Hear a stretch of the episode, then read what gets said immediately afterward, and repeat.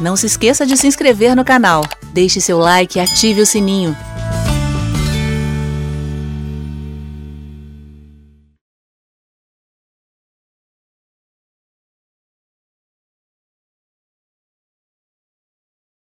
Fala pessoal, a graça a paz, apóstolo Eric. Olha só, hoje nós estamos aqui num momento memorável com Bia Mendonça, né? E também Natan Rufino, mestre direto de Campina Grande, aproveitando a oportunidade que ele estava aqui em uma conferência poderosa para homens e mulheres. E agora, nesse momento, nós vamos aproveitar né, a presença desses dois. Eu vou ser um mediador, um moderador dessa história aqui, somente, e nós vamos bater um papo sobre escatologia, daquilo que eles entendem, daquilo que eles querem compartilhar conosco um pouquinho. Eu sei que para muitas pessoas, né, esse é um assunto um pouco polêmico, talvez com muitas dúvidas, que geram muitas dúvidas, mas para eles não. Né? Então nós estamos aqui para receber um pouco da instrução deles, ok? Então eu quero deixar o Nathan falar um pouquinho, se apresentar melhor para nós. Nathan, seja muito bem-vindo nesse momento, nesse Seara Cast. Eu tenho certeza que aquilo que você vai trazer para nós vai ser de muita instrução para todo, todo mundo. Amém. Deus te ouça, né? Bens ah, a Deus que dê tudo certo. Já deu certo, já. Bom, meu nome é Natan, como vocês sabem, é uma alegria poder estar aqui, conversar sobre a Bíblia, as coisas de Deus é sempre muito legal. E falar de escatologia é uma, é uma coisa fascinante, né? Porque são muitas ramificações, muitas ideias, muitos pensamentos. Há uma controvérsia, inclusive, muito grande, é, ainda mais hoje, depois desse advento da internet, os canais do YouTube, né? Então, cada um fala o que quer, cada um tem o seu canal. Tem muita especulação, sensacionalismo, Exatamente. as movimentações geopolíticas, as situações pandêmicas. Então, é um assunto que, querendo ou não, está no imaginário popular, né? E, e, é interessante, Natan, agora aqui, só para a gente abordar, que você falou algo bem, bem relevante, é que as redes sociais hoje, elas são um pouco de, de mestres também, né? Só que, infelizmente, nem tudo que está ali é legítimo e verdadeiro. E eu sei que hoje a curiosidade, a sede, né? Nem, infelizmente, depois claro, depois eu vou deixar até você deixar seus canais de comunicação, mas infelizmente nem todo mundo tem acesso né, a informações verídicas. Então elas vão se alimentar daquilo que a internet está oferecendo hoje, né? E eu sei que a escatologia, como eu te disse, é um assunto, assunto polêmico, até tem várias linhas né, de uhum. raciocínio ali. E como é que a pessoa vai fazer? Pois é, essa questão de referência é uma coisa seríssima, porque a abundância de canais que falam sobre o assunto não é necessariamente uma coisa positiva. Sim. Porque tem muita controvérsia e se a pessoa se expõe a algo errado, talvez difícil seja para ela depois desaprender, né? Mas falando sobre referência, Bia, como é que você falaria sobre isso assim? Por que a importância da referência? Já que você não se apresentou, fala aí, né? Então. Agora é minha vez. A né? Bia tá mais do que apresentada já. É, eu tô bem conhecida aqui no canal, todo mundo já me conhece. Então, é, é, bem interessante essa questão da, da, visão da linha mesmo de pensamento, né? Para a gente não confundir. É, eu creio, assim como, como o Natan também, nessa visão, nessa linha, né? Do pré-tribulacionismo, no futurismo e também do pré-milenismo, né? Eu acho que é o mais coerente, até por conta da, das cartas de Paulo. É uma visão né, do, do Novo Testamento, da Nova Aliança. Então, acho que se encaixa perfeitamente naquilo que Paulo queria dizer a respeito. Inclusive, ele, ele se incluía né, no arrebatamento, uhum. de ser algo realmente iminente. Então, eu, eu acho que é a linha mais coerente mesmo. É a linha bíblica, né? Mais uhum. coerente. Beleza, e agora vamos debulhar isso aí que ela disse, né? Sim.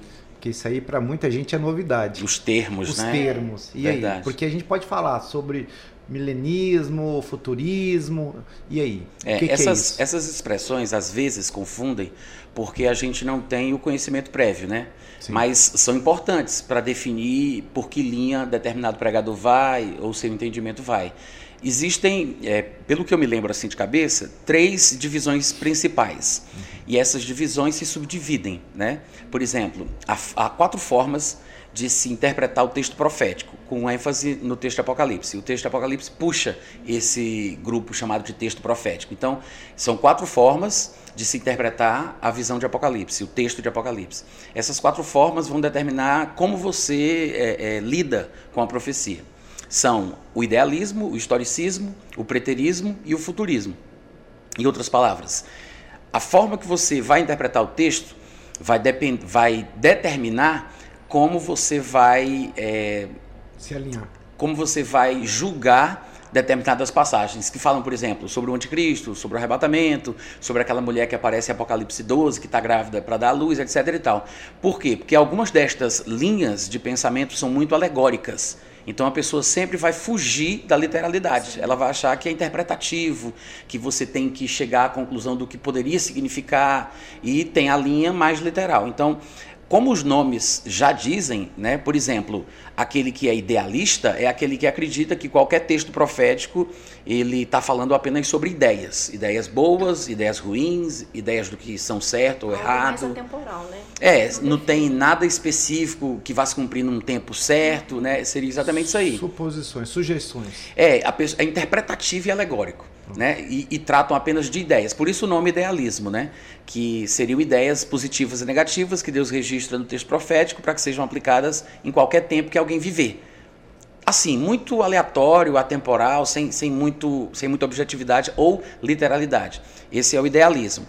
Depois tem o historicismo, como o nome já diz, né, que vem de história, fala sobre o, o suposto cumprimento dos textos proféticos, mais especialmente o texto de Apocalipse, ao longo da história da igreja.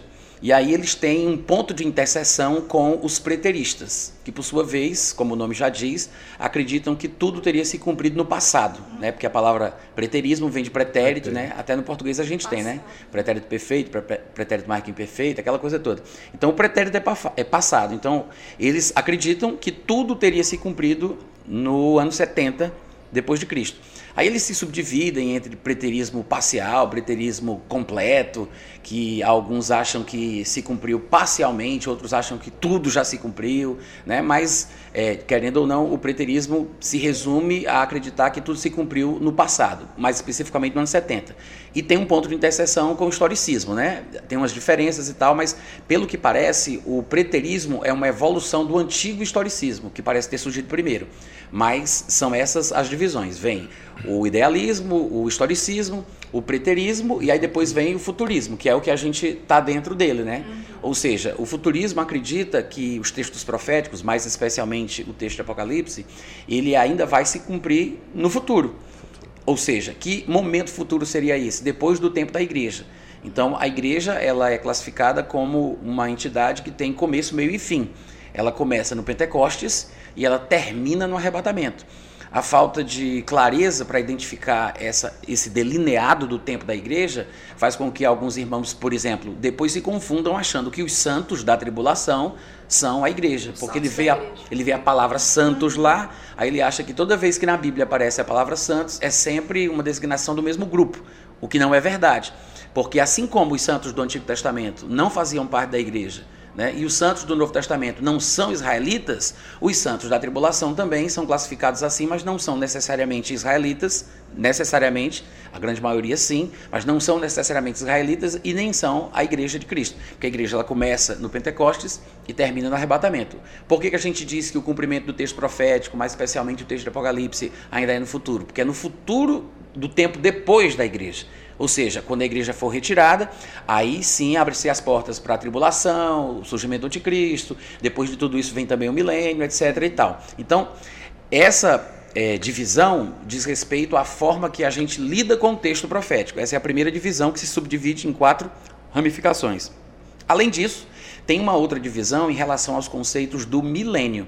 O milênio é um ponto-chave na escatologia, porque é, diz respeito à interpretação que a gente faz do reino de Cristo. Uhum. Que é, o milênio basicamente trata sobre o reino de Cristo. E seria até uma. A, que, começa, que começa na segunda vinda. É Sim. Quando ele vem é que começa, né? Sim. Verdadeiramente o reino. E seria uma, a, a, última aliança também, né? Em relação ao. ao... A era da igreja. A era termina, da igreja. Sim, é. De fato. Porque, na verdade, é, o que é que se. Quais são as divisões, né? Primeiro. As divisões são pré-milenismo, pós-milenismo e tem o amilenismo. E, mais uma vez, tem um ponto de interseção entre o pós-milenismo e o amilenismo. E é bom a gente lembrar que o pós-milenismo não é necessariamente, na verdade, não é de forma nenhuma a mesma coisa que pós-tribulacionismo, né? São diferentes. Às vezes o pessoal vê a palavra pós ali, né? esse, esse prefixo pós, aí acha que está fazendo alusão à mesma coisa, mas não é pós-milenismo diz respeito a uma crença de que Jesus Cristo viria depois do milênio, ou seja, depois do reinado de Cristo. Por outro lado, eles acreditam que o milênio não é algo literal, contado na ponta do lápis, um tempo de mil anos. Eles acham que a expressão é apenas um termo genérico que fala sobre um tempo muito grande, mas esse tempo pode ser 2.280 anos, 2.320, 2.429, não interessa. Ou seja, está é, tá escrito mil anos lá em Apocalipse, mas eles acham que é apenas uma expressão para indicar um tempo muito longo, indefinido. Uhum. Daí para eles, esse tempo de mil anos, que não é literal, é o reinado de Cristo, que supostamente já que eles também são muito alegoristas, né? Eles gostam de interpretar muitas alegorias e tal. Eles acham que Jesus já está reinando agora através da igreja, então já estaríamos no reino de Cristo e depois que a igreja conquistar o mundo para Deus, estabelecer o evangelho até as bordas da terra e, e fizer tudo o que tem que fazer, aí quando a igreja cumprir o seu papel, só aí é que Jesus vai voltar fisicamente. Ou seja, por isso eles são chamados de pós-milenistas, porque Jesus viria né, de forma visível e física somente depois desse reino que supostamente já está em andamento através da igreja cristã. O amilenismo tem algumas semelhanças com o pós-milenismo, embora a palavra amilenismo é, sugira que eles não creem na existência do milênio, né? Sem milênio, amilenismo. Mas eles também são alegoristas e têm umas nuances assim muito semelhantes. Há uma pequena diferença, há uma distinção, mas é, se assemelham demais com o pós-milenismo. O que se diferencia dos três é o pré-milenismo, que é a nossa visão, uhum. que é o que a gente defende, que acredita que Jesus ele tem que vir antes do milênio. Além disso, o milênio é literal. Ou seja, são mil anos de fato e de verdade, contados Números. na ponta do lápis. 998, 999, mil. mil. Ou seja, se o texto lá de Apocalipse, é, capítulo 20, fala por seis vezes a expressão mil anos, e se faz sentido para quem lê, não tem por que tentar interpretar uma coisa que não precisa de interpretação. Né? Então, o pré-milenismo defende um milênio literal, mil anos de fato de verdade, esse milênio, que é o reinado de Cristo, ele só vai começar depois que Jesus estiver vindo, e a gente não pode confundir a vinda de Cristo com o arrebatamento, que são duas coisas diferentes, embora às vezes sejam usados na Bíblia, é, tanto para se referir a uma coisa ou para outra, e só o contexto é que defina se é o arrebatamento ou se é a sua vinda visível, porque querendo ou não, o arrebatamento é a vinda de Cristo para a igreja não é a vinda visível, quando todo olho o verá no final da tribulação. Uhum. Então, não só na Bíblia, no Novo Testamento, como na conversa, nos bastidores da vida, né, quando os crentes estão conversando, a gente às vezes confunde também falar, mas o Senhor vai vir e a gente está pensando no arrebatamento. Então é bom distinguir, né, quando a gente fala de vinda e quando a gente fala de arrebatamento, porque Ou os seja, dois na, no arrebatamento não tem Jesus. Sim, no crente. Mas não pisando na não terra. Né? Pisando, né? não visivelmente. É, para o crente é o encontro dele Exato. com o Senhor. Inclusive, Paulo diz isso: que nós estaremos para sempre com o Senhor por ocasião do é. arrebatamento. Mas o mundo não o verá. Sim, eu falo isso porque eu, eu acho que, até Bia, né, eu acho que essa é uma das partes que mais confundem hoje a igreja, né? Primeiro, como eu comentei até para o Natan, pela diversificação de, de visões, né, de ideias. Mas eu sei que a gente vai ter que se apoiar em alguma, né? Você mesmo comentou sobre esse apoio, né? Sobre essa visão.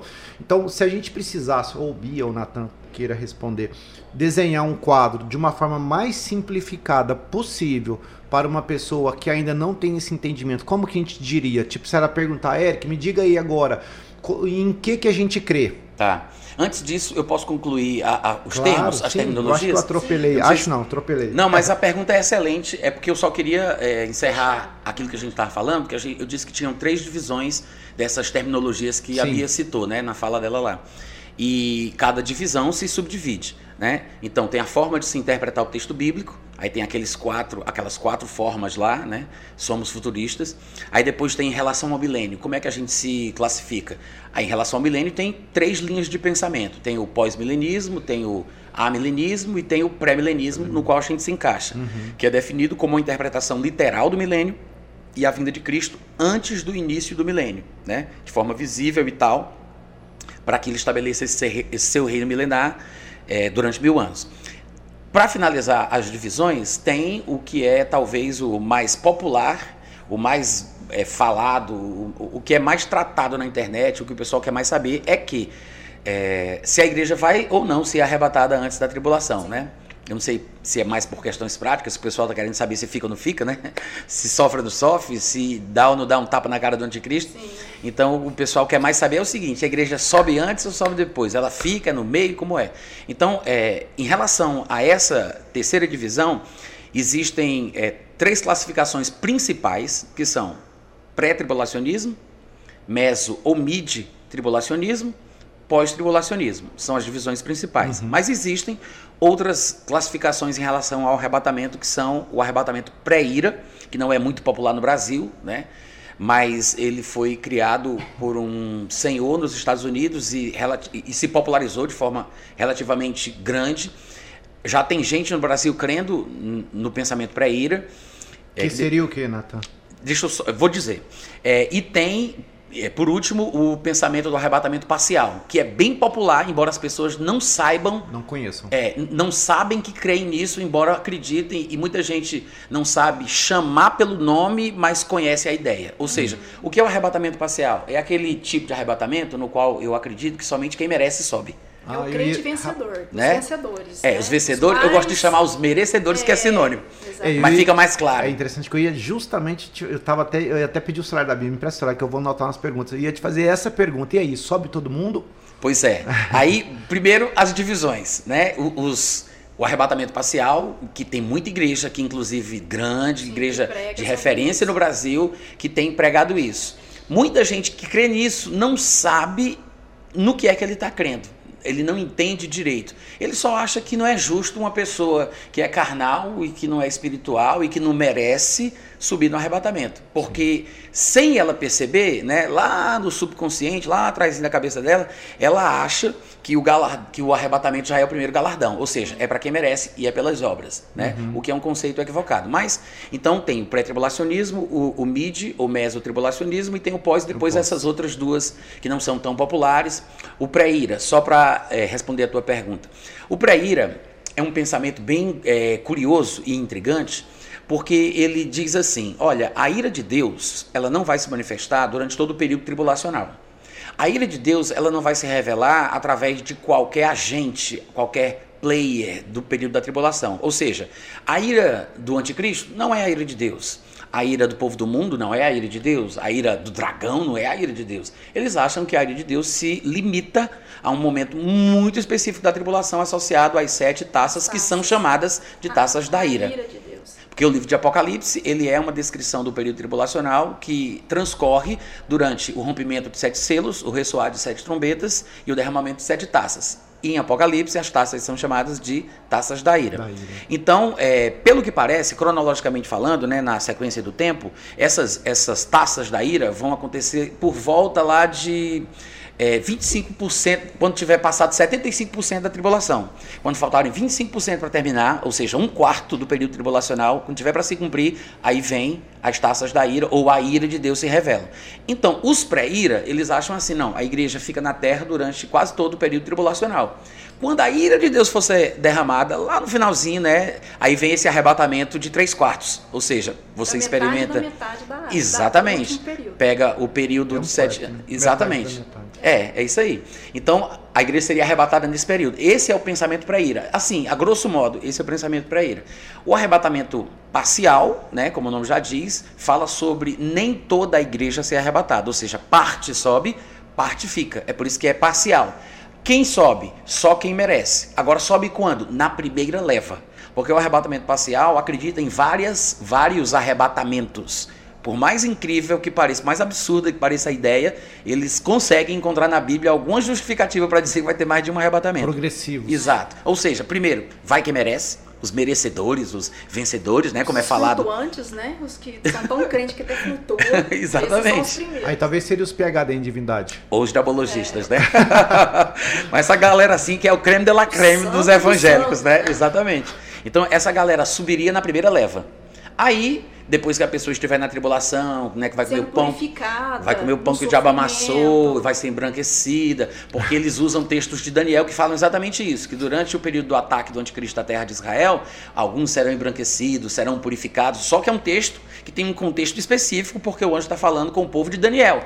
Mas como eles também é, interpretam que o povo de Daniel é a igreja, igreja, né? que acha que a igreja é Israel de Deus, aí é uma bagunça só, É. né? Então eles acham que, que é uma necessidade que a igreja tem de ser purificada, embranquecida, etc e tal, melhorada através da tribulação. Mas, voltando para as três divisões principais, né, que embora sejam mais populares e os próprios termos já expliquem o que significam, é, vamos só é, terminar esse ponto para a gente passar para frente. O pós-tribulacionismo acredita que a igreja vai ser arrebatada no final da tribulação, pós, depois da tribulação, né? De Ou seja, tribulação. Passou toda a tribulação. Aí lá no finalzinho, tipo assim, no rabo da gata, como diz lá no Ceará, né? no finalzinho ali mesmo, na beira, aí Jesus vem, arrebata e depois desce, imediatamente. É uma coisa bem sem sentido. É um looping bem divertido, né? É, é tipo um ioiô, né? Sobe para descer. Não tem sentido mesmo. Mas eles têm textos, né? Eles se baseiam em textos. E nas argumentações que eles acham que tem alguma lógica. E aí tem o mid ou mesotribulacionismo, que acredita que em algum momento, no meio da tribulação, né, que até se assemelha de certa forma com o pensamento pré-ira, mas em algum momento ali pelo meio, a igreja vai ser arrebatada, porque eles também acham que a ira de Deus só vai ser derramada, a ira de Deus, não a do diabo, a do homem, etc e tal, mas a ira de Deus só vai ser derramada lá pelo meio da tribulação. E tem aquele pensamento que nós também estamos nele, que é o pré-tribulacionismo. Nós acreditamos que a igreja é arrebatada antes do primeiro dia dos sete anos de tribulação. Cremos que a tribulação vai ser um período de sete anos, por causa de passagens como aquela do livro de Daniel, que fala que por uma semana o anticristo fará um acordo com muitos, incluindo os israelitas, e depois, no, no meio da semana, ou seja, é uma semana de anos, não é uma semana de dias, no meio da semana, três anos e meio depois, aí ele quebra esse acordo, né, invade a terra de Israel e tal. Então, é um período de sete anos de tribulação, que começa com uma metade, a primeira metade menos intensa, que Jesus classifica tecnicamente de princípio das dores, ou seja, é um período de dor, mas a primeira metade é menos intenso, é só, o só o começo, princípio. só o princípio. Aí depois vem a grande tribulação, que é a intensificação dessas dores na segunda metade. Nós, pré-tribulacionistas, acreditamos que o arrebatamento ele deve acontecer antes de tudo isso antes do começo, antes do primeiro ano dos sete anos de tribulação. Aí depois do arrebatamento é que vai vir o anticristo, etc e tal. Mas as divisões, né, para o pessoal entender bem, são essas. Eu acho que entendendo isso, a pessoa é, é, pode não entender as minúcias, os detalhes de cada posicionamento, mas se ela compreender né, esse quadro geral do que significam os termos, ela já tem meio caminho mandado, porque ela é vai uma conseguir base muito boa, né? muito boa, porque ela vai identificar, ah, então quer dizer que fulano de tal que disse isso, ele deve ser, Sim. ela já vai saber identificar os livros, as pregações, os pontos de vista, né, etc e tal. Que é algo bem, bem interessante, porque a gente ouve de tudo né, na Uhum. internet e a gente começa a ouvir, Natan, e parece que é bem interessante. Tem pregadores, por exemplo, pré-tribulacionistas, que você começa a ouvir e fala, nossa, que bacana a linhagem, a linha que ele, que ele, que ele fala e tudo. Mas quando eles começam a entrar nesses detalhes, você fala, opa, peraí. Exatamente. Livros que eu já comecei a ler também, né, Uhum. identifiquei alguma coisa, aí a gente tira o que é bom, né? Sim, Retém o que sim. é bom. Mas realmente, se a pessoa não tiver uma firmeza na linha, no que ela quer adotar, ela vai ficar totalmente confusa. Sem falar, Bia, que às vezes a gente se apega a uma determinada pessoa, não é nem necessariamente por causa da doutrina, é porque a gente sente uma afinidade com a- a- o jeito dela falar, é, tem presença de palco, é cativante, fala bem, né? Ela Isso não cons- quer dizer E que tem tá ótimos certo. É, argumentos. né? Exato, mas assim, é é fascinante você ouvir aquela pessoa porque é agradável, é gostoso. Então você começa a se envolver por outros motivos, quando você vai perceber o conteúdo mesmo, aí você diz, não, mas isso aqui. É, já está saindo Né? fora totalmente da proposta. É. Mas e aí, agora, a pergunta que eu tinha feito, Uhum. né, sobre... Pra gente falar para uma pessoa leiga hoje, como que a gente poderia desenhar esse, esse quadro, Bia? Essa ideia hoje? Porque eu sei que daqui a a pouquinho nós vamos entrar naquelas perguntas mais cabulosas que todo É, mundo as faz. melhores. Mas como que a gente desenharia esse quadro hoje? Essa ideia justamente para chegar para um leigo e falar, olha, a, a visão certa é, é isso. Pronto, tão, tão, tão. Mas de uma forma bem... É, acho que os Bem próprios, comum. os próprios textos né, do Novo Testamento, Paulo defende muito essa questão do arrebatamento. Eu acho que quando ele, Jesus começou a falar do arrebatamento, ele começou a falar de uma forma muito sutil, né? Exatamente. Até Enigmática, misteriosa. Vocês não, não, não, vão conseguir entender tudo que eu tenho para falar, né? Verdade. Porque eles estavam muito imaturos, eram mortos espirituais. Então não tinha essa testificação nem do Espírito Santo. Mas para Paulo, Jesus já revela de uma forma uhum. totalmente interessante e, e, sólida, né? Tanto que os textos de 1 Coríntios 15, né, que fala sobre arrebatamento, que são as bases, né? Uhum. E 1 Tessalonicenses também, Paulo fala muito a questão do arrebatamento. Então, acho que não tem dúvida de, de misturar a linha. Acho que o pessoal aqui alegoriza demais, uhum. né? Espiritualiza tudo que o texto está falando.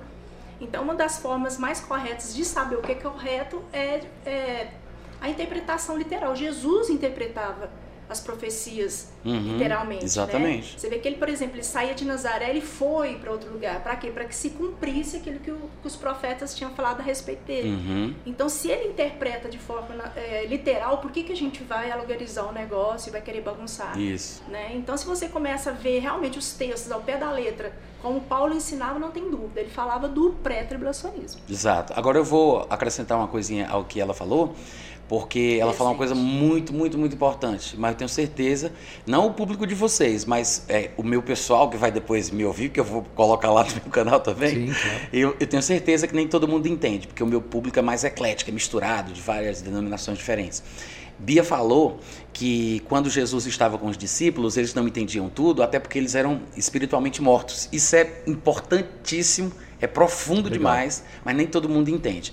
Inclusive, muitos debatedores, escatologistas que vão discutir escatologia, não, não, eles não entendem, eles não percebem essa questão. Ou seja, Jesus realmente ele não fala de forma aberta sobre o arrebatamento, como você mesma sugeriu, uhum. porque parece que Deus havia preparado Paulo para fazer isso porque é nos textos de Paulo que realmente o uhum. arrebatamento é tratado que de forma respostas, né? explícita né? e traz todas as respostas.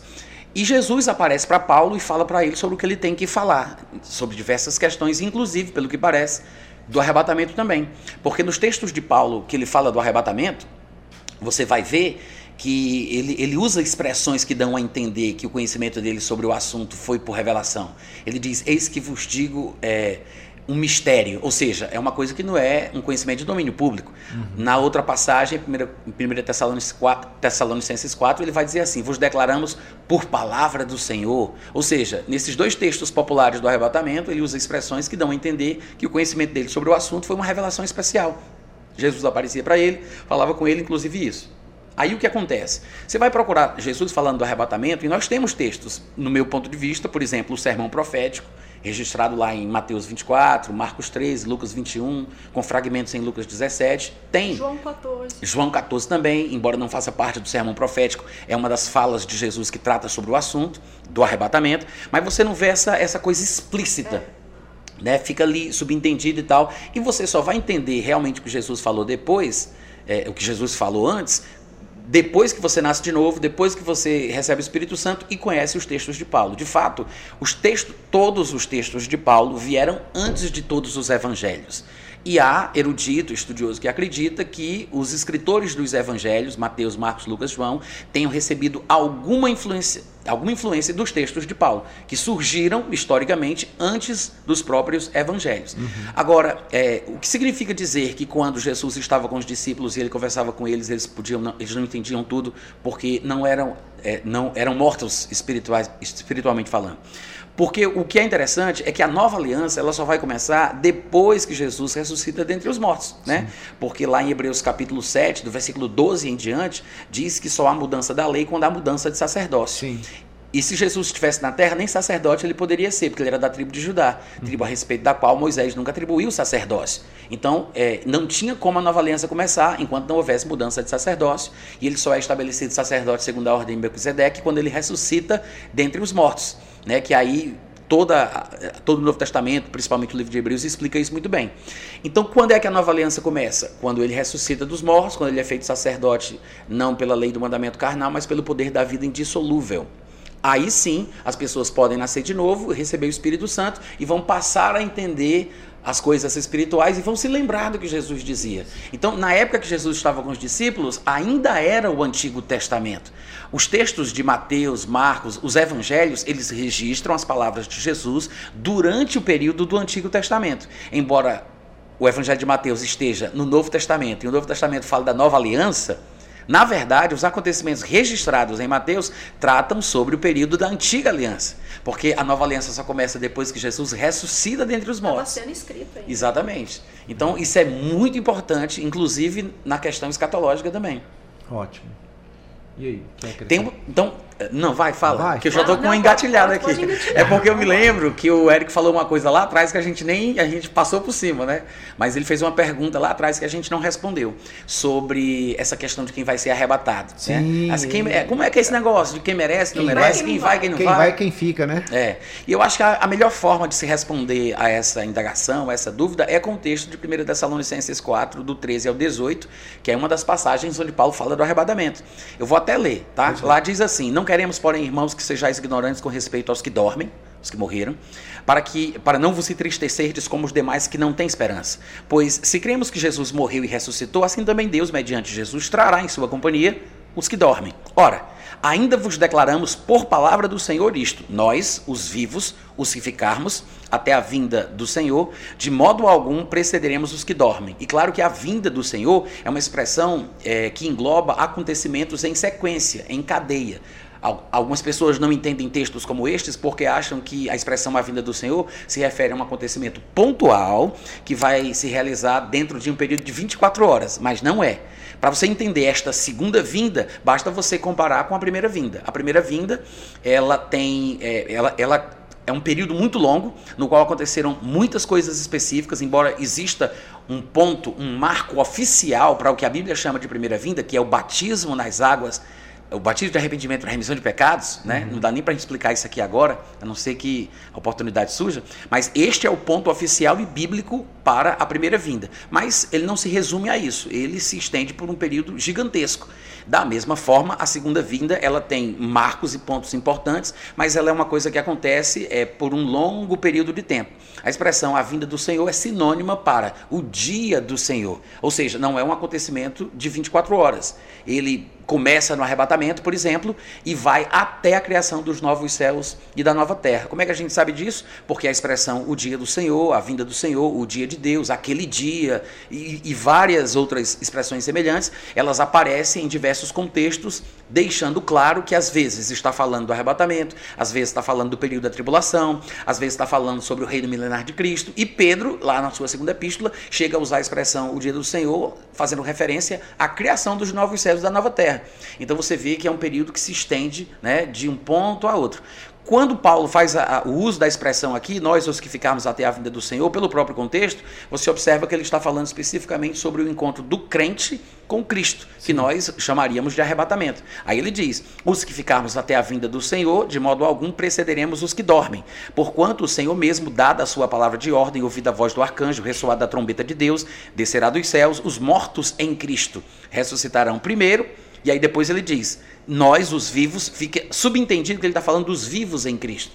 Então ele falou dos mortos em Cristo e dos vivos em Cristo. Que creram em Cristo. Exatamente. Os cristãos que nasceram de novo, etc e tal.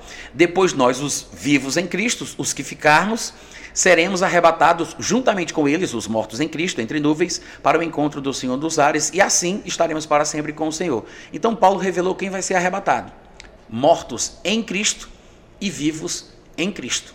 Ele não coloca nenhum outro pré-requisito para o arrebatamento. Ou seja, a pessoa tem que estar Em em, Cristo. Tá, Se todos os mortos em Cristo, ele disse os mortos em Cristo de uma forma geral, se todos os mortos em Cristo vão ressuscitar, fica implícito, né, por raciocínio lógico, que todos os vivos em Cristo também irão ser arrebatados. Porque se houvesse uma distinção, então nem todos os mortos poderiam ser arrebatados, poderiam ser ressuscitados e arrebatados. Mas se ele diz que todos os mortos vão, então todos os vivos também. Porque se não, se não fosse assim, seria muito melhor morrer antes do que esperar o arrebatamento. Porque todos os mortos vão, mas nem todos os vivos subiriam, então não faria sentido. É melhor morrer do que ser Para arrebatado. ser incluso, né? Exato. Inclusive, E aí, quem- esses mortos, na verdade, é de todas as eras. Todas as eras Desde, do período cristão, da, período da era cristão, da igreja. A era da igreja, todos aqueles que morreram mesmo em Cristo, aceitando Jesus como Salvador, né, já está incluso. E aí, posso abrir uma caixinha aqui? Uma, Pode. uma latinha? Só um minutinho então, vou, eu vou pegar o gancho aí Pega aí. com a Bia, tá? Que ela acabou de Eu falar. não sei o que eu tô fazendo aqui, gente. Eu... Eu já respondi três perguntas tuas, viu? É você que tá mexendo aqui no negócio. É, tá movendo. Eu sou o movedor de latinha de minhoca. É o movedor das águas. Aí, Bia, esse lance aí da igreja, né? Aliás, eu é que já estou dizendo da igreja, mas esse lance de estar em Cristo é importante, porque os pós-tribulacionistas, por exemplo, eles têm um pequeno problema com isso. Eles não entendem que o período da igreja, ele começa no Pentecostes e ele termina no arrebatamento. E que a igreja não existia na antiga aliança. Os santos e salvos do Antigo Testamento, eles fazem parte de um grupo específico, são salvos, são santos, etc. Né? Mas eles não são chamados tecnicamente pela Bíblia de igreja.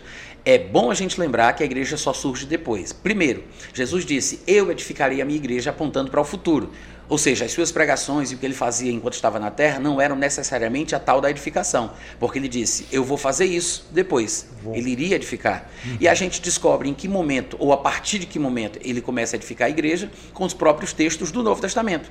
Lá em Efésios 4, Paulo diz que quando ele subiu aos, alto, aos, às alturas, ele levou o cativo ao cativeiro e concedeu dons aos homens. Aí ele diz que dons são esses, são dons de ministério. Apóstolos, profetas, evangelistas, pastores e mestres, visando o aperfeiçoamento dos santos. Aí ele fala sobre a edificação da igreja. É né? Ou seja, é, a igreja ela começa a ser edificada depois que Jesus sobe, quando ele concede os dons. E o próprio Paulo vai reafirmar isso no capítulo 3 do próprio livro de Efésios. Lá ele diz que a igreja foi edificada sobre o fundamento dos apóstolos e profetas, mas os apóstolos e profetas só passaram a funcionar e a existir depois que Jesus subiu ao alto e concedeu os dons, os dons à igreja. Então, a igreja ela só começa depois da ressurreição. Não há igreja no Antigo Testamento. Então, quem é que está na igreja? Quem é que faz parte do corpo de Cristo? Quem- o que, a quem se destina a expressão mortos em Cristo? Aqueles que creram e morreram deste período em que a igreja existe na terra.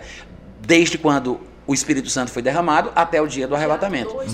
Exatamente. Agora, no Antigo Testamento, nós temos uma versão. é, é, o Antigo Testamento foi escrito em hebraico e aramaico, né, pequenas porções em aramaico, mas por volta do ano 300 a.C., ele foi traduzido para o grego. Por 70 homens judeus, né, traduziram o o- o- a Bíblia judaica para o grego, que é chamada de Septuaginta pelo, pelo nome, o número de judeus que traduziram. Essa Septuaginta, ela tem no seu texto grego a palavra eclésia, que é usada no Novo Testamento para se referir à igreja, de, igreja Cristo. de Cristo. Mas a palavra eclésia em si, ela não é um termo técnico para igreja. Significa assembleia, reunião, ajuntamento. Convenção em praças. né? É, então é, não é um termo religioso, não é um termo técnico para a igreja de Cristo. O que acontece é que Cristo estava falando sobre a sua eclésia, que é uma coisa que só vai surgir nesse período aí que a gente deixou bem claro.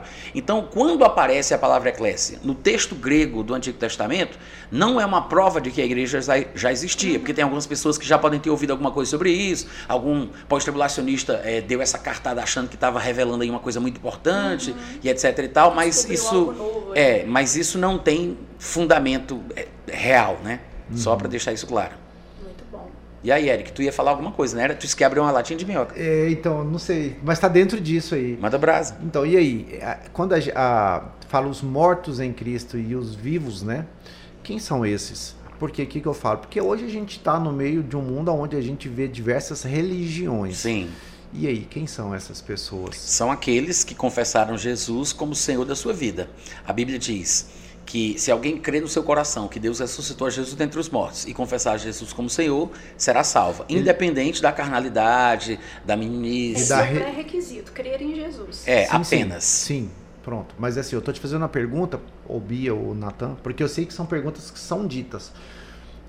Vamos supor, esses em Cristo, eles podem estar em uma outra denominação, em uma outra igreja e vão ser vistos e reconhecidos da mesma forma, porque eu acredito que esse seja uma, uma grande vertente. Vou te dar um exemplo. Dos católicos. Católicos, né? Exemplo, uma Aqueles vez. Uma vez eu, eu- eu- a gente tinha acabado de aceitar Jesus no- e eu estava extremamente motivado, né? E Eu lembro que a gente estava na nossa empresa e, e a mulher perguntou: por que você está feliz desde? Não, porque eu aceitei Jesus ontem, né? E ela falou: ah, que legal, que benção. E, e, e, Qual igreja? e qual igreja, né? Aí eu não vou citar de qual ela era, para não ficar ruim. E aí, ó, o Bruno já olhou ali já. E, e eu falei, olha, foi em tal igreja, né? Ela falou, ah, tá. Não, Deus, tá, Deus ainda vai te libertar ainda, vai te revelar ainda. Uhum. Eu olhei, foi um balde de água. Falei, cara, então é só dela que vai subir. E aí, quem sobe, quem não sobe, né? Primeiro, isso é uma característica é, das, daquilo que a gente chama de seita, né? De, de, ou seja, essa coisa de achar que somente nós temos a verdade. Sim. Né? Você saiu daqui, você está debaixo de Eu acho que eu estou sendo subliminar aqui demais para sendo cauteloso. Não, tudo bem, todo certíssimo. Já, já é. entendeu já. E eu acho que é bom mesmo a gente fazer assim para não ficar feio. Eu não, eu particularmente não gosto desse pessoal que fica citando os nomes, Sim. colocando o dedo. Até porque é, eu acredito que tem muita gente salva em muitos lugares que são considerados como segmentos não ortodoxos, Sim. né? Mas é, é uma coisa, claro, que só Deus é que vai saber. E lógico que quanto mais a pessoa recebe luz no seu coração, mais ela entende da palavra, ela vai se sentindo desconfortável em lugares como estes. E, e ela acaba saindo. Se torna libertador. Né? Mas às vezes a pessoa não tem tempo, ela está ainda na descoberta, naquele processo, está ali por costume, pela família, sei lá. Aí ela morre antes, mas não quer dizer que ela não tenha sido salva. Exatamente. Então, é, esta seria uma daquelas pessoas que é chamada por Paulo de mortos em Cristo. O morto em Cristo é aquela pessoa que passou por esse processo, né, que, que a gente chama de mecânica da salvação. A pessoa creu no coração que Deus ressuscitou Jesus dentre os mortos confessou com a boca. As questões doutrinárias, os detalhes interpretativos, o progresso e o crescimento espiritual daquela pessoa é uma coisa que vai se desenrolando ao longo do tempo. Uhum. Então, assim como tais pessoas nestas denominações ou seitas, etc e tal, né, têm as suas dificuldades intelectuais e doutrinárias, nós também que nos sentimos ou nos autodenominamos como eh, estando na luz e na verdade, também temos alguns pontos doutrinários que não são necessariamente corretos. Claro que existem doutrinas mais graves, é, piores, que podem complicar muito mais a vida de uma pessoa do que outras doutrinas, mas isso é um processo, é uma coisa que não tem como a gente julgar assim, né? Colocando o dedo e dizendo, ah, não, essa pessoa não é salva. É, é, complicado isso. Eu acho muito temerário a gente dizer na cara da pessoa que ela ainda não é salva porque ela faz parte de um grupo que não é, é o meu. A gente acaba que vira quase um semideus, né? Querendo fazer o julgamento é, em nome é. de Jesus, né? Ser juiz, né? De todas as, as de, coisas. Eu só quero deixar claro para o pessoal que está ouvindo aí a gente que nós não estamos dizendo que não podemos julgar, né? Porque as pessoas pensam que eu estou fazendo menção àquele versículo que diz: Não julgueis para que não uhum. sejais julgados. Na verdade, existe o contexto que a Bíblia fala para não julgar, e isso é correto, tem como se falar sobre isso, Jesus falou sobre isso. Por outro lado, não é isso que eu estou dizendo agora, porque o, o, o, o existe a possibilidade do julgamento correto e bíblico. Né? Existe uma linha de raciocínio estabelecida. É. Ou seja, se eu for numa igreja e o pessoal me recebe bem, todo mundo me trata super bem, com educação e tudo mais, eu vou dizer, puxa, o pessoal daqui é muito educado, é um pessoal muito legal, muito gentil. Eu estou julgando né? Ah, eu achei a igreja muito bonita, muito bem organizada, tudo muito é, é, é, bem trabalhado. Eu estou julgando. Então, quando você é, faz um julgamento, você não está necessariamente errando, porque às vezes você está simplesmente dando a sua opinião, a sua interpretação e como você sentiu a coisa. Uhum. Então, nesse aspecto, é claro que é bíblico julgar. Inclusive casos em que a gente tem que decidir se algo vai ser feito de uma forma ou de outra, uma punição, uma disciplina na igreja, o que for. Isso também envolve um julgamento. Não é que eu estou dizendo que não existe o julgamento, porque alguém vai me ouvir e vai dizer, ah, você está pensando que não pode julgar. Não, eu sei, eu entendo que a gente deve julgar, mas às vezes eu acho que a gente vai longe demais mais e não percebe esse outro lado da moeda, né? Uhum. Pronto. Vamos abrir mais latinhas? Vamos. Tá preparado aí, Natan? Manda brasa. Marca da besta, o número da besta. Bia, e aí? O Será 666 é, um número... é da besta, é do homem? É, Apocalipse esse assunto 13, é interessante. Né, já fala é. da, da, besta que sai do mar e o que, que seria? Seria. Eu vou perguntar para Natan, hum. tem uma teoria bem brasa. interessante. Tem uma teoria bem interessante, porque a gente ouve de tudo a respeito do número da besta, né? Algumas traduções vêm com o número da besta, o pessoal já quer calcular o número da besta, a gente já calculou Nero sendo o anticristo, né? E tantos outros. É, www, hum, né? 666. E é interessante, Nathan, você tem essa, essa visão, né? Uma teoria bem diferente, que eu achei bem é, interessante. Não é uma coisa assim que eu diria que é 100%, que eu bato Sim, assim o martelo, né? mas ela é interessante, porque ela foge do que a gente já ouviu até então. Normalmente as pessoas realmente é, apelavam para o que é chamado de gamátria, que é essa é, esse cálculo com base no valor numérico da letra, do nome. Então é uma coisa assim muito especulativa, muito louca e tal. Mas parece que, que o texto talvez não esteja necessariamente apontando para esse lugar. Embora se fale de sabedoria, quem tem entendimento, o pessoal talvez tenha pensado que era preciso ser muito inteligente para conseguir descobrir através de raciocínio e cálculos matemáticos, né? Mas eu acho que não é bem isso que o texto está falando. Primeiro, existe uma variante textual aqui em Apocalipse 13, 18. O texto diz: Aqui está a sabedoria, aquele que tem entendimento, calcule, isso na minha versão, tá? Aquele que tem entendimento, calcule o número da besta, pois é número de homem. Ora, esse número é 666. Então, é, existe uma variante textual. Variante textual é um termo técnico que se dá naquilo que é chamado de crítica textual, que é uma disciplina científica secular que foi tomada emprestado pelos cristãos para tentar descobrir qual teria sido o texto original do Novo Testamento. O que, o, do que trata a crítica textual?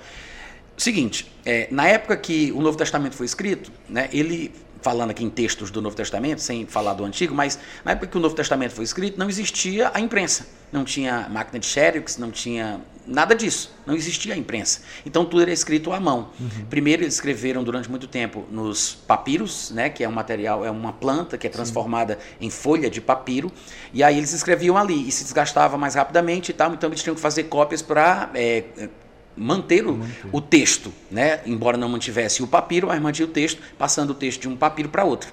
E aí depois surgiu a, a, tecnologia mais nova, mas muito mais cara, nem todo mundo tinha condição de fazer isso, que era o pergaminho, que é, o, que é pele de animal tratado e dura muito mais tempo. Mas era, era mais comum se fazer em papiro, por ser mais barato, de, de mais fácil acesso, etc. E tal. Então, durante a época em que não existia imprensa, todos os textos escritos à mão, por isso são chamados de manuscritos, eles eram escritos em papiro ou pergaminho. Uhum. Esse período durou 1.500 anos porque a imprensa ela vai surgir, eu não me lembro agora a data precisa, mas é fácil de encontrar isso no Google, você coloca lá e você vê, né? Foi surgir em 1500 alguma coisa, se eu não estiver enganado, é 1400 alguma coisa. E aí quando surgiu a imprensa, né, aí eles começaram a fazer livros de forma diferente, impressão em papel, etc e tal. Mas qual é o texto do Novo Testamento? Porque, afinal de contas, o texto escrito por Paulo, que tecnicamente na é, manuscriptologia, bibliologia, né, eles chamam de autógrafo, ou seja, é o texto escrito pelo próprio, pelo próprio autor, autografo, né? Então esse autógrafo ele já deixou de existir. Ele se esfacelou com bolacha creme crack envelhecida. O texto supostamente se preservou nas replicações de outros manuscritos em papiros e pergaminhos, mas o texto mesmo, o papiro original, sumiu. Tem é, a catalogação de vários papiros antiguíssimos e tal, mas são apenas fragmentos. Existem aproximadamente, parece que 600 mil ou é 500 mil fragmentos, né? De, de, de, alguns são mais, outros são menos, alguns são um pedacinho, alguns têm vários livros todos e tal, mas existem aproximadamente 600 mil ou é 500 mil fragmentos de manuscritos entre papiro, pergaminho, etc. E tal. Daí, é, para se definir qual era o texto grego original, eles começaram a fazer comparações com as evidências que eles tinham, os materiais, né, tudo catalogado e tal, então eles começaram a comparar. E perceberam que de Mateus a Apocalipse não havia é, uma frase completa igual em todos os manuscritos. Havia pequenas variações, pequenos, nada tão grave, mas algumas é, variações maiores, outras variações pequenas, mas eles, eles tentaram, através da tal da crítica textual, que é uma ciência, né, que visa desenvolver o texto original dessa época que não havia imprensa. Aí eles tentaram por meio disso, né, que envolve várias questões. Por exemplo, eles têm um fragmento de um texto do século III, vamos supor. Ah, mas como é que eles sabem que é do século III? Aí eles apelam para é, é, potássio argônio, carbono. carbono 14, vamos fazer um estudo na substância do elemento, não sei o que e tal, pra né? aproximar mais perto. É, né, para ver mais ou menos ali. Aí além disso, eles usam também a paleografia por exemplo, no Brasil a gente teve uma correção ortográfica recentemente, né? A gente pegou isso aí. Mas antigamente se escrevia farmácia com PH, hoje em dia não é mais. Ah, mas quando foi que mudou? Aí a gente vai pesquisar e ver. Foi no ano tal. Então a gente sabe que se está escrito com PH é daquele ano para trás. Então a paleografia que mexe com isso vai mostrando as palavras e os termos que eram usadas em determinadas épocas. Aí eles vão tendo uma noção de quando é que foi escrito, quando não foi, através de outras questões também. Então é uma ciência bem complexa, muito interessante, mas através disso eles é, chegaram a uma conclusão, um comitê chegou a uma conclusão que muito provavelmente o texto original seria tal texto.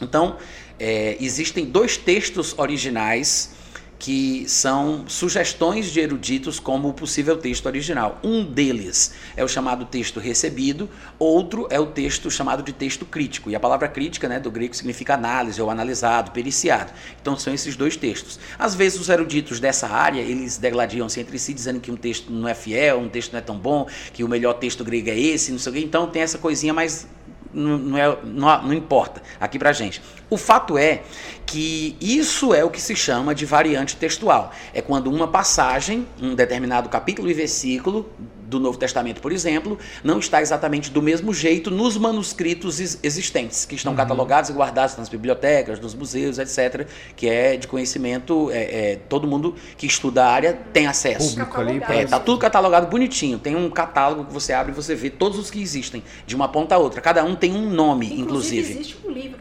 disso, né, Natan, tem. que hoje dá para consultar. É, tem o comentário textual, não, o comentário, acho que é o comentário textual do Novo Testamento se eu não me engano, é um dos textos que registra as variantes e explica o porquê da variante escolhida e quais são as outras que foram preteridas, né, as que foram deixadas de lado. Aí ele mostra é, qual variante está em quais manuscritos. É interessante para quem tem uma base assim sólida, né, teológica, exegética e tal, aí tem, e, e você tem isso aí, né?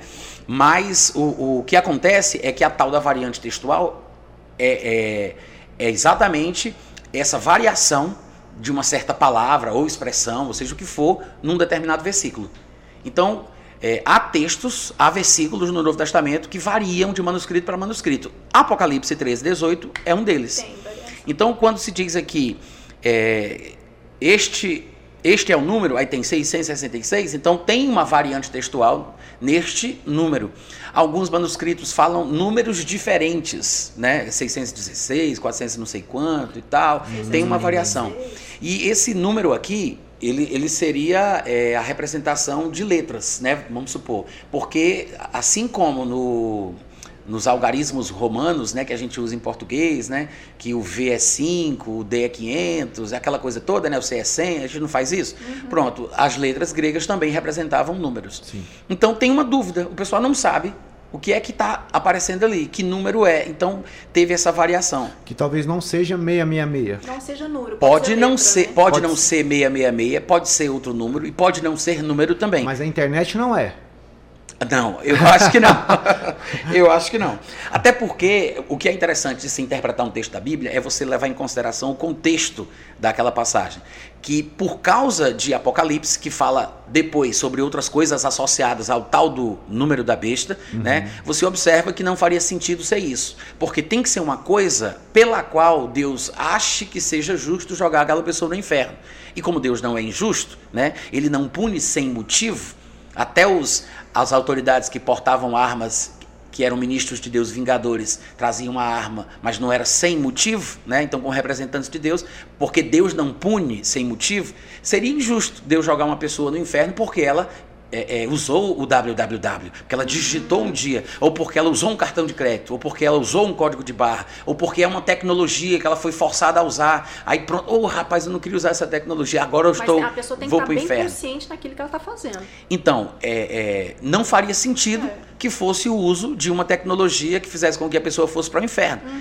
Tem que ser uma coisa que mexa com as bases espirituais bíblicas que justificam a condenação no inferno. Então, quando você vai é, considerar isso, você que observa. Que quebre princípios, talvez, né? É uma coisa espiritual de negação de Cristo, uhum. basicamente. Quando você rejeita Jesus, você nega Apostasia. Jesus, você é contra Jesus. Não necessariamente, porque a pessoa que é apostata da fé, primeiro ela tem que ter estado na fé. Sim. Né? Mas uma pessoa ela pode ser condenada ao inferno sem nunca ter estado em Cristo. Então, teoricamente, ela nunca se desviou. Então, uhum. ela não apostatou. Né? Sim. Mas é, é, a pessoa que ela por exemplo, vai ser lançado no inferno porque recebeu, aceitou, usou a marca da besta, deve ser uma pessoa que rejeitou a Jesus, não aceitou a pregação do evangelho, não creu Está nele, não confessou como Senhor. É a rejeição mesmo consciente da, do plano de salvação da pessoa de Jesus Cristo. Então, essa marca, ela tem que ser uma coisa emblemática que represente isso. Né? E, e quando a gente leva em consideração essa possibilidade, aí faz mais sentido não só o, o texto de Apocalipse 3,18, como as outras passagens onde a ideia da marca da besta vai aparecer ao longo do livro de Apocalipse. Então, aqui em Apocalipse, ele fala o seguinte: aquele que tem entendimento calcule o número da besta, pois é um número de homem. Só que essas expressões, calcule, é um número de homem, são palavras que foram escolhidas é, partindo do pressuposto que seria um número. Né? Então, tem manuscritos que tem um número ou, variante, ou tem outro número. É, varia ali no número no, ou no outro número. Só que, é, de uns tempos para cá, um senhor que, que muita gente não gosta dele, mas ele faz uma coisa bem, faz uma declaração bem interessante. O nome dele é Walid Shoubet. Ele é bem polêmico nas declarações dele, ele é bem contundente, é cristão hoje, mas ele era muçulmano e terrorista. E ele tem a sua fala, a sua fala natural é o árabe. E esse é, senhor se converteu, virou cristão, etc. e tal. E um dia ele se deparou com um manuscrito grego do Novo Testamento, dessa passagem, e a palavra, a frase que estaria lá, que seria o suposto número, é, parecia estar fazendo uma referência a uma frase em árabe. É, ele disse que conseguiu ler. E, na verdade, o desenho das supostas, das supostas letras gregas que representariam números, o desenho é o mesmo desenho da frase em árabe a qual ele está fazendo menção. E hoje na internet você já consegue achar com facilidade é, várias imagens, vídeos que comparam a frase é, em grego, né, que seria o número, e essa frase em árabe que tem o mesmo desenho. Então é uma coisa assim que é, que é interessante, é curiosa, né? A gente não está querendo dizer que seja isso, mas vamos supor que essa interpretação, que é uma interpretação relativamente recente, né? Pelo menos eu não tenho conhecimento de alguém ter defendido isso em épocas passadas, né? Eu só tomei conhecimento através do próprio Walid Shoubet, que ainda é vivo, e ele tem vídeos na internet tocando nesse assunto. Então, supondo, supondo que isto pudesse ser verdade, a frase que ele faz menção em árabe seria Bismillah, que significa em nome de Allah. Daí a interpretação do texto grego para o português de Apocalipse 13, 8 teria que ser diferente, porque as palavras aqui que foram usadas, elas têm um campo semântico um pouco mais abrangente e possibilitam o uso de outras palavras no idioma português, por exemplo, e não necessariamente calcule. Essa palavra calcule aqui parte do pressuposto que é um número. Então os caras viram que a palavra grega usada é, poderia significar calcule, então eles colocam calcule porque acham que é um número. Mas a palavra, na verdade, é que é cefiso, né? Ela pode significar é, calcule, mas na verdade ela pode significar reconheça, determine, defina. Por quê? Porque era uma palavra usada em é, contextos de tribunais e de julgamentos os, o, o, júri, né, o pessoal que iria analisar toda a questão lá do processo e que iria dar um veredito no final, eles recebiam uma pedrinha preta e uma pedrinha branca. Aí, depois que eles tivessem passado por todo o processo, aí eles dariam o seu veredito. Este veredito seria através da escolha da, pe da pedra preta ou da, ou da pedra Preta, preta ou, branca. ou branca. A preta seria é, dizendo que ele era culpado e a branca, a branca dizendo que ele era inocente. Então, eles julgavam decidiam, né, dando as pedras. Aí eles contavam para ver se tinha mais pedra preta branca. ou branca. Então eles calculavam nesse sentido para ver a inocência e tal, se o cara para definir se ele era ou não era o culpado. Então é esse o contexto no qual a palavra é usada. Ou reconheça, defina, decida, diga, entendeu? É, é, é, é, essa a palavra usada. E a palavra que foi traduzida por número, né, que é a palavra aritmos, de onde vem a nossa palavra aritmética, ela pode significar duas coisas aparentemente antagônicas. Ela pode ser um número definido, e claro, só o contexto vai determinar isso, e pode ser um número indefinido, inclusive pode ser traduzido por multidão. Olha. Né? Então, se e somente se né, esse tal número for realmente essa frase que sugere o Ali de Chobet, né, se for realmente isso, se isso tiver algum fundamento, isso significa que estas palavras poderiam ser traduzidas diferente. Então, calcule seria identifique, defina, decida, e número poderia ser multidão. Assim, a gente poderia traduzir o versículo da seguinte forma: aqui está a sabedoria, aqui Aquele que tem entendimento, identifique, defina a multidão da besta, pois é a multidão de um homem. E esse homem é, aí vem a frase, Bismillah, que é uma frase árabe, que em português significa esta é, e esse essa multidão vem ou é em nome de Alá. Eita, olha É, aí, cara. seria isso. Faz bastante sentido. Faz né? muito, é até uma coisa assim, é, é muito sensacionalista, né, espetaculosa e assusta um pouco. E faz sentido, Natan, por conta de quem crê né, que o anticristo é islâmico. Sim, Faz todo sentido. é, também. Eu ia já entrar nessa pergunta. Até a gente já passou de uma hora já de, de podcast. Ah, mas eu nem fiz minhas perguntas ainda.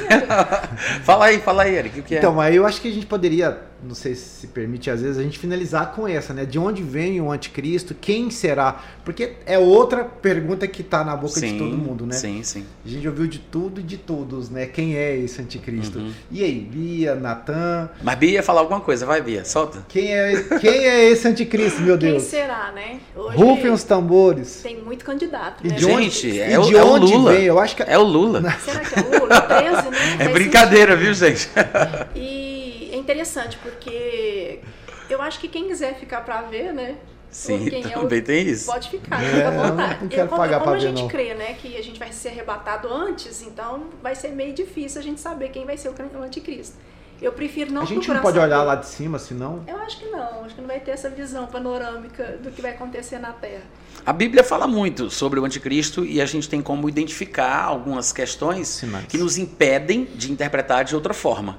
Então, os textos bíblicos são impeditivos para algumas interpretações. E dá pra identificar, inclusive, a linhagem. Linhagem, a terra de onde ele vai é, governar quando ele foi empossado, fala sobre trono, o né? trono, onde vai estar esse Não é trono. Brasil, fala, não, né? Fala, é, eu acho que o Brasil não tem a infraestrutura para poder receber esse movimento. Aí, inclusive, nem é sinal, né, Natan? O pessoal fica preocupado da- da- do que está acontecendo no Brasil, né? Geopolítica e tudo, e pensa, gente, será que já faz parte do, do sinal dos fins dos tempos? Com certeza já faz parte do, do final dos fins dos tempos, mas não tem a ver com a questão do anticristo vir para o Brasil. Uhum. Até porque se ele for islâmico não faz sentido, né? É, e mesmo que fosse, vamos supor, europeu, que é um pensamento muito comum É. em alguns círculos, ou né? se ele fosse o Papa, como também tem muita gente que acha que vai ser e tal, é, é porque é um assunto vasto e precisa se falar de muita coisa. Uhum. Mas, na verdade, é, não, deixa eu pensar o que é que eu falo para que eu não Para abra. resumir, né? É, para não a gente não deixar mais dúvida do que, do que solução. É, a Bíblia fala bastante sobre o anticristo, mas basicamente, lá em 1 Tessalonicenses 4, diz que o anticristo ele vai se revelar somente depois que a igreja for arrebatada, como você colocou. É, 1 Tessalonicenses 4 fala do arrebatamento, e aí 1 Tessalonicenses 5, que é o capítulo seguinte, fala do período da tribulação. E no período da tribulação é que o anticristo estará na terra. Ele só vai ser revelado depois que a igreja for retirada. Então, nesse sentido, não tem como a gente saber quem é, né? Porque pelo menos a revelação oficial do anticristo, ela acontece biblicamente, no meu ponto de vista, depois do arrebatamento. A gente não vai estar aqui para saber quem é. É, mas assim, se for para a gente falar do- dos textos da Bíblia que falam do anticristo, da sua religião, da sua obsessão, é, do povo com quem ele vai fazer guerra, de onde ele vai. A gente consegue delinear e ter uma ideia bastante clara de onde ele vem, o que ele vai crer, o que ele vai fazer, porque a Bíblia fala sobre isso. Né? Podemos resumidamente Dani- falar? Daniel 9, né? A partir do verso 26, 27, ele Sim. já fala que é um, é um povo aí bem específico. Né? É. E aí, vamos, podemos falar ou não? Pode, claro. Então vai lá, minha filha. Mas é, Revela o manto. Para é, para fundamentar a declaração, talvez a gente precisasse de mais tempo, porque muita gente diz o que pensa e nem sempre o que as pessoas dizem é, realmente se fundamenta na Bíblia. Mas todo mundo que diz o que pensa usa um versículo da Bíblia para justificar. Sim. Então, eu simplesmente dizer, ah, eu acredito que ele vai vir dos descendentes de Ismael, ele vai praticar a religião islâmica e etc e tal, é, e, e eu me baseio nesse, nesse versículo, não é suficiente para convencer as pessoas. Então, já fica aqui a dica para quem está ouvindo que as pessoas vão ter que pesquisar um pouco mais. Elas vão ter que usar essas declarações como referência para se aprofundarem na Bíblia, ler E livros. você tem né? material já disso. É, tudo, eu né, tenho, Natan? de escatologia eu tenho um sobre o arrebatamento antes da tribulação, né, que é esse aí que a Bia está com ele na mão. Nossa. Arrebatamento antes da tribulação, que é o, mais rec- é o meu livro mais recente, tem 224 páginas, muito bem fundamentado, tem, tem notas de referência, tem uma bibliografia gigantesca, ele é bem técnico, é mais acadêmico, ainda que numa linguagem popular. E eu tenho um livro que é A Bíblia, o Islamismo e o Anticristo, que foi o meu TCC de Talvez tenha a resposta esteja nele aí. Sobre o anticristo, sim. Sobre o anticristo, sim. Embora eu não use esse livro para falar das características eh, bíblicas de forma exaustiva, né? Eu até Estou pretendendo escrever um sobre o anticristo, mas só do anticristo. Esse aí eu tento mostrar o porquê que eu acho que ele vem desse segmento dos descendentes de Ismael, porquê que ele iria praticar o islamismo. Então eu faço assim uma abordagem mais leve, ali fazendo algumas sugestões então, e tal. a resposta sua é essa, então. É, no meu ponto de vista, Vem ele da- nem vai ser o Papa, nem vai ser um líder, o estadista europeu, mas ele será um homem que é, abarcará em si características políticas, religiosas e militares. Ou seja, ele será um descendente de Ismael e de Edom, que eles se misturaram, né? Um foi na casa do outro pegar filhos para os seus descendentes, aí eles viraram um povo só. Misturado, É. né? Ou misturado. Exatamente. Aí, é, então eu acredito que ele é descendente de Ismael e Edom, praticante do islamismo. E exatamente por isso ele vai ser um líder político, religioso e militar. Então, provavelmente o termo que vai se dar a ele no mundo islâmico é de califa, porque a palavra califa em árabe é a traduzido seria representante, né? O califa é o representante de Maomé. Olha só. Então, quando existe um califa na terra, todos os muçulmanos têm que se submeter a ele, entregando inclusive a sua própria vida já é um para cumprir as ordens do califa. já é um bom funil já, né? Pois é, exatamente. E sem falar que, se a gente for falar de aspectos islâmicos, a gente fica até assustado. Se você começa a estudar sobre países em que a única fonte do direito civil do cidadão é o Alcorão, você fica escandalizado de, de quão diabólico é o negócio, tá? E eles também têm a sua própria lei, né? Sim, A Sharia, a só é, anda em cima dessa lei. Exatamente, que é uma lei radical, radical, misógina, tá? É, supremacista, intransigente demais, onde os que não são cidadãos islâmicos, não são crentes, né? Não são do islamismo, deles, é, é, essas pessoas, todos eles são cidadãos de segunda classe. E eles têm que pagar um imposto por não serem muçulmanos. Para você ter uma ideia. É um imposto de proteção, porque dentro da lei Sharia eles podem ser exterminados, assassinados, é, como se fosse um animal para ser comido, uma vaca, uma coisa qualquer. Mas para que eles tenham proteção dentro do Estado Islâmico, então eles pagam esse imposto de proteção, né? Que é chamado de é, dízia. Se eu não estiver enganado, é dízia. Meu Deus. E aí, o, o, o, o que acontece? O islamismo, ele tem todas as características e, além do mais, é a maior religião do mundo, né? Até o último censo, se não me engano foi em 2010, o islamismo não era considerado a maior religião do mundo, porque o cristianismo era a maior. Mas cristianismo, assim, juntando os ortodoxos, os... os to- todos os segmentos cristãos, católicos, evangélicos, protestantes, todo segmento.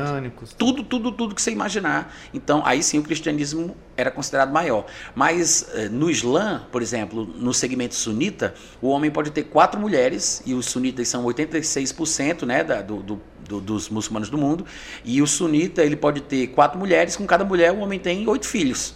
Então, o crescimento dos muçulmanos Exponencial, é louco. maior. É, E exatamente. Sem falar que quem nasce nessa família não tem que escolher não ser Sim, muçulmano. sim, então sim. tem que ser contado mesmo. É, né? e graças a Deus, eles, por causa disso, são mais ou menos como os brasileiros que são cristãos, porque nascem numa família católica, mas não conhecem, não praticam, não entendem o texto, não tem aquela afinidade. Então a grande maioria não é praticante, graças a Deus. Mas mesmo assim, a minoria praticante é exatamente os que fazem as coisas que a gente ouve falar. Os terrorismos, os assassinatos, as decapitações, são aqueles que controlam e que lideram todo o movimento islâmico. E aquele que é muçulmano, mesmo que seja só nominal, mas que não pratique, se ele não seguir as ordens do líder muçulmano, ele também é considerado como um infiel. E ele é morto também, é assassinado. Perseguido e morto. É, ele, E- ele é desprezado. Interessante, eh, Nathan, você falou sobre o, sobre o califa e já está surgindo o califado aí novamente, depois de muitos séculos, né? Exato. Muito tempo. Parece que tem algo surgindo aí sobre essa questão. É, o, o- a ideia do califado ela foi abolida não, não faz muito tempo. Foi no ano de 1924, no final da Primeira Guerra Mundial. O último califado do qual o mundo tomou conhecimento foi o califado otomano. Ou seja, era a última dinastia do Império Islâmico, que começou lá por volta do ano 600 e alguma coisa, né? Foi se expandindo, a sua capital ela foi mudando de lugar para lugar, dependendo da dinastia dominante da época. A capital do Império Islâmico já foi no Cairo, já foi em Bagdá, já foi na Síria e, por fim, foi na Turquia. E no final da Primeira Guerra Mundial, né, aí o califa ele foi deportado da Turquia, o Império Otomano ele foi desfeito Disseminou. e aí desapareceu. Estava meio adormecido. E não teve mais califa desde então.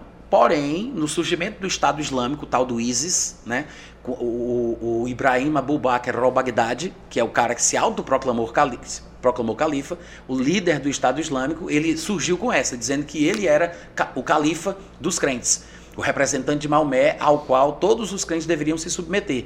Ou seja, o assunto do califado voltou à tona com esse cara. Mas é uma coisa que os muçulmanos estão sempre aguardando, que é, quando é que vai surgir o próximo califa, né? E esse Ibrahim Abu Bakr al-Baghdadi colocou o assunto de volta à baila. Uhum. E aí foi aquela revolução, aquele ribuliço, aquela coisa toda, o Estado Islâmico, etc e tal. E o Estado Islâmico exigia, porque o cara seria supostamente o califa, ele exigia que todos os outros segmentos, todos os outros grupos islâmicos, terroristas, as nações, onde tivesse gente islâmica, todos deveriam se ajoelhar diante dele, né, fazer a, a passar pela cerimônia de juramento, entregando a sua vida para seguir as ordens que o califa desse. Ou seja, dentro da visão islâmica, o califa, o representante de Maomé, é o líder supremo ao qual as pessoas têm que obedecer de forma irrestrita, inclusive com a própria vida, caso seja necessário. Sem opções. É, se, se explodindo, fazendo um ataque, se transformando em lobo solitário. Se o califa disser, você está em Londres, você é crente, é muçulmano, então faça isso, faça aquilo. O cara tem que fazer. Se não fizer, os muçulmanos fiéis podem matar aquele que não obedeceu à voz do califa. Meu Deus. Então, é, até as características do islamismo, que parece ser hoje a maior religião do mundo, com 1,8 bilhões, está entre 1,6, 7 ou 8 bilhões de crentes, é, faz a gente pensar na possibilidade de que seja realmente a tal da religião islâmica.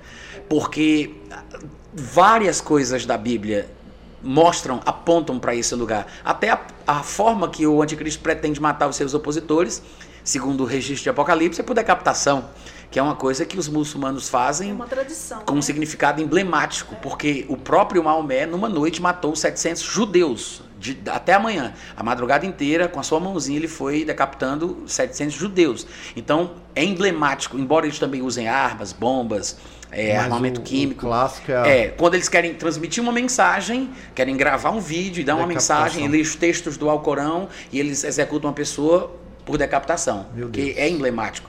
E é curioso que a Bíblia diga que seja a maneira que o anticristo vai matar os seus opositores, porque nesse tempo futuro, que a gente nem chegou nele ainda, mesmo estando em 2022, a gente poderia pensar numa arma assim, tecnológica altamente evoluída e tal, mas está lá João dizendo que vai ser por decapitação. Ou seja, é muita coincidência e é decapitação pra, é, de quem disser que acredita que Jesus é filho de Deus que é uma das coisas que o, o, o, os muçulmanos acham que justifica a morte por decapitação, né? Porque eles não aceitam Repudiam. a declaração de que Jesus é filho de Deus, de Alá, né? O que Alá é pai de alguém, que ele seja pai de algum filho. filho. É, nunca gerou, nunca foi gerado.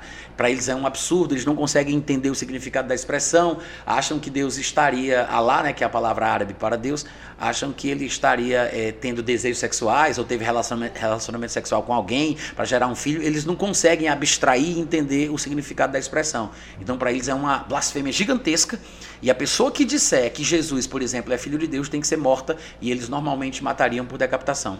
Eita, ai, ai. Muito pano pra manga. É. Por isso que tá lá em Apocalipse 6, 9, aqueles que foram decapitados, mortos, né? Debaixo do altar de Deus. Pronto. Uhum. É isso. Pessoal, nós vamos ter que encerrar. Oh. Vai ficar um gostinho, mas olha só, preste atenção em algo. A gente precisa encerrar, Bia, Natan. Primeiro, já quero agradecer vocês a participação, acho que foi extremamente válido. Mas o Natan ele tem canais aí, ele tem meios de comunicação que fala muito sobre isso e de alguma forma eu quero, né, Natan, uhum. passe os seus endereços, por favor, pro pessoal, tá. porque eu sei que é, esse assunto não tem fim, a gente ficaria é. aqui é, assim horas como eu e horas. Eu comecei como curiosa, né? Eu é. sigo o Natan acho que mais de 10 anos, viu, gente? Conselho que assim tem um material muito rico, né, tanto no seu site tem a, a, o Telegram e tantos outros canais Sim. aí, né?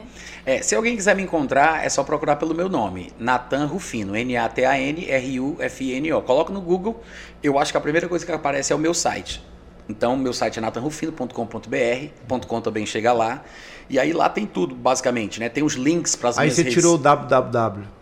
Na verdade, se você escrever Natan Rufino, ele, já, ele, é, ele, ele, aparece. É um site bem procurado. É. Mas aí tem YouTube também? Sim, aí no meu site tem os links para as redes sociais, né? Pronto. Mas se a pessoa já está no YouTube e quer me procurar, basta Não, colocar Natan Rufino. Mas no meu site tem os links lá para o meu canal do Telegram, que eu tenho um canal no Telegram, eu tenho um aplicativo dentro do Telegram também, com todo o meu material, eu tenho um podcast de áudio né?